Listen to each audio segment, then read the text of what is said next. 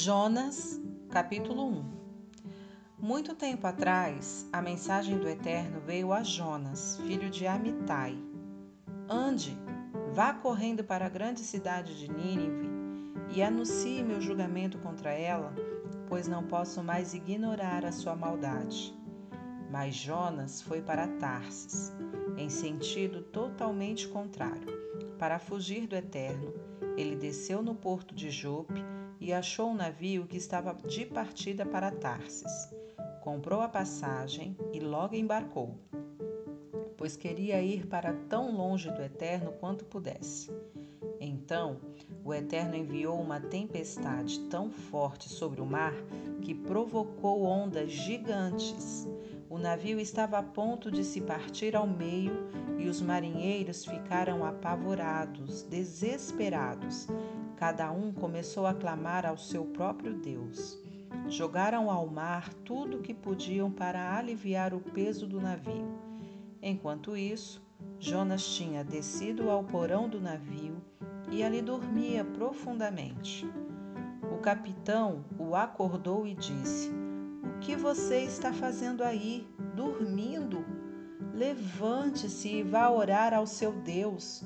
Quem sabe ele veja que estamos em apuros e nos salve. Então os marinheiros disseram uns aos outros: Vamos resolver já essa questão. Vamos lançar as sortes para descobrir quem aqui é responsável por esse desastre. Lançaram sortes e a sorte caiu sobre Jonas. Então eles o interrogaram: Diga a verdade, por que isso está acontecendo com a gente? O que você faz? De onde você vem? De que família você é? Ele respondeu: Sou hebreu, adoro o Eterno, o Deus dos céus, que fez o mar e a terra. Quando ouviram isso, os homens ficaram apavorados, petrificados e perguntaram: O que foi que você fez, homem? Enquanto Jonas falava, os marinheiros souberam que ele estava fugindo do Eterno. Então disseram: O que vamos fazer com você para nos livrar desta tempestade? O mar continuava agitadíssimo, totalmente fora de controle. Jonas respondeu: Joguem-me no mar e a tempestade vai se acalmar. É tudo culpa minha, eu sou a causa desse desastre. Livrem-se de mim e vão se livrar da tempestade. Os homens não fizeram isso. Tentaram remar de volta para a costa, mas não conseguiram. A tempestade só piorava e estava cada vez mais violenta. Então, eles oraram ao Eterno: Ó oh, Eterno, não nos deixe morrer por causa deste homem e não nos culpes pela morte dele. Tu és o Eterno Faz o que achares melhor. Pegaram Jonas e o jogaram do navio. E imediatamente o mar se acalmou. Os marinheiros ficaram muito impressionados. Já não estavam mais apavorados, mas admirados. Então adoraram o Eterno, ofereceram sacrifício e fizeram votos. O Eterno enviou um peixe enorme para engolir Jonas e ele ficou na barriga do peixe durante três dias e três noites.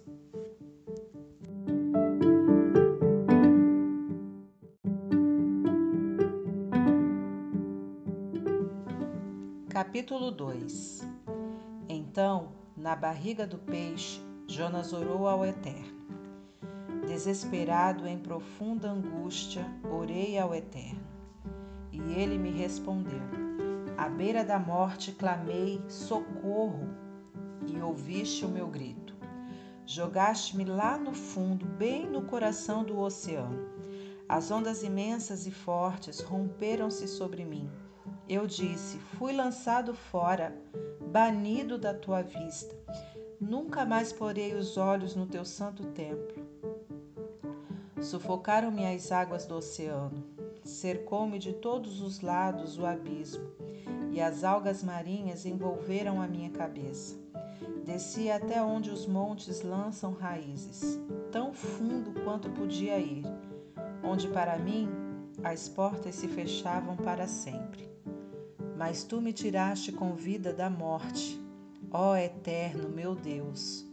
Quando minha vida estava por um fio, eu me lembrei do Eterno, e a ti chegou a minha oração, ao teu santo templo. Aqueles que adoram deuses forjados se afastam do único amor verdadeiro.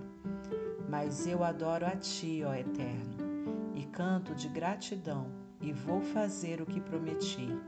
A salvação a ti pertence, ó Eterno. Então Deus ordenou ao peixe, e este vomitou Jonas na praia.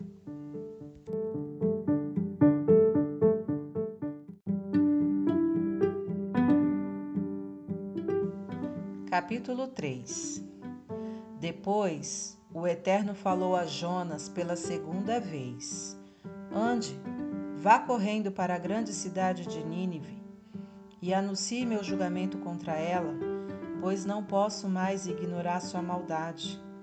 Dessa vez, Jonas partiu imediatamente para Nínive, obedecendo ao pé da letra a ordem do Eterno. Nínive era uma cidade muito grande eram necessários três dias para atravessá-la a pé. Jonas entrou na cidade e, caminhando por um dia, pregou: Daqui a quarenta dias, Nínive será destruída. O povo de Nínive ouviu e acreditou no Eterno. Anunciaram um jejum para toda a cidade e todos, ricos e pobres, famosos e desconhecidos, importantes e humildes, vestiram-se com pano de saco para mostrar arrependimento. Quando a mensagem chegou ao rei de Nínive, ele desceu do trono, jogou ao chão o manto real, vestiu-se com pano de saco e sentou-se sobre cinzas. Então baixou um decreto, assinado por ele e por seus ministros e mandou espalhar por toda a cidade. Ninguém deve pôr nada na boca, nenhuma gota de água, nenhum pedaço de alimento, nem homens, nem animais, nem mesmo seus rebanhos. Todos devem vestir-se com pano de saco, homem e animal. Orem com fervor, pedindo ajuda ao Eterno Todos devem se arrepender e se afastar da maldade, de todos os atos violentos que mancham suas mãos.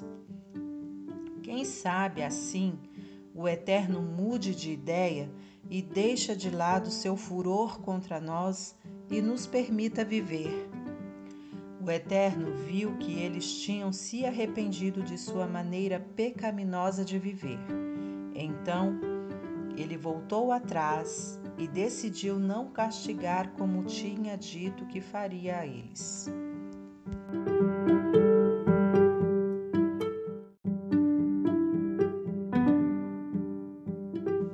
Capítulo 4 Jonas ficou furioso e muito aborrecido. Então orou ao Eterno: Ó oh, Eterno, eu sabia quando eu estava em casa ainda, sabia que isso ia acontecer. Foi por isso que fugi para Tarsis. Sabia que tu és a graça e a misericórdia em pessoa, que és rico em amor, que perdoa com tanta facilidade, que estás sempre disposto a mudar teus planos de castigar por muito pouco. Então, ó Eterno, se não vais matá-los, peço que tires a minha vida, pois prefiro morrer a viver. O Eterno disse: Por que você está tão indignado assim?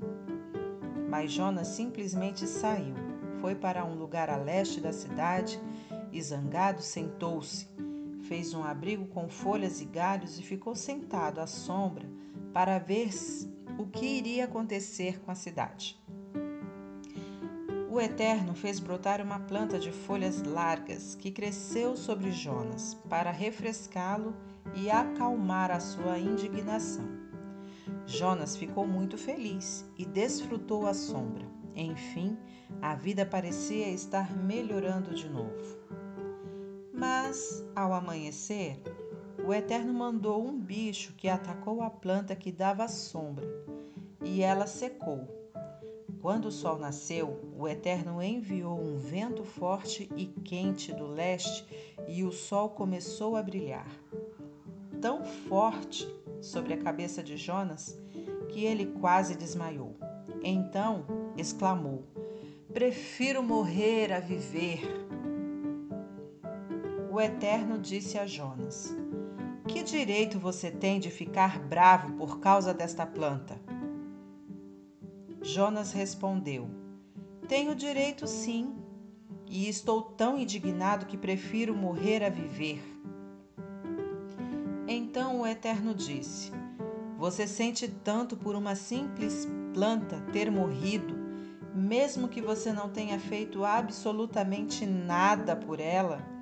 Você nem ao menos plantou ou regou para ela crescer. Ela surgiu da noite para o dia. Por que então não deveria eu sentir pena de Nínive, essa grande cidade com mais de 120 mil pessoas que não conseguem nem diferenciar o certo do errado? Isso para não falar de todos aqueles animais.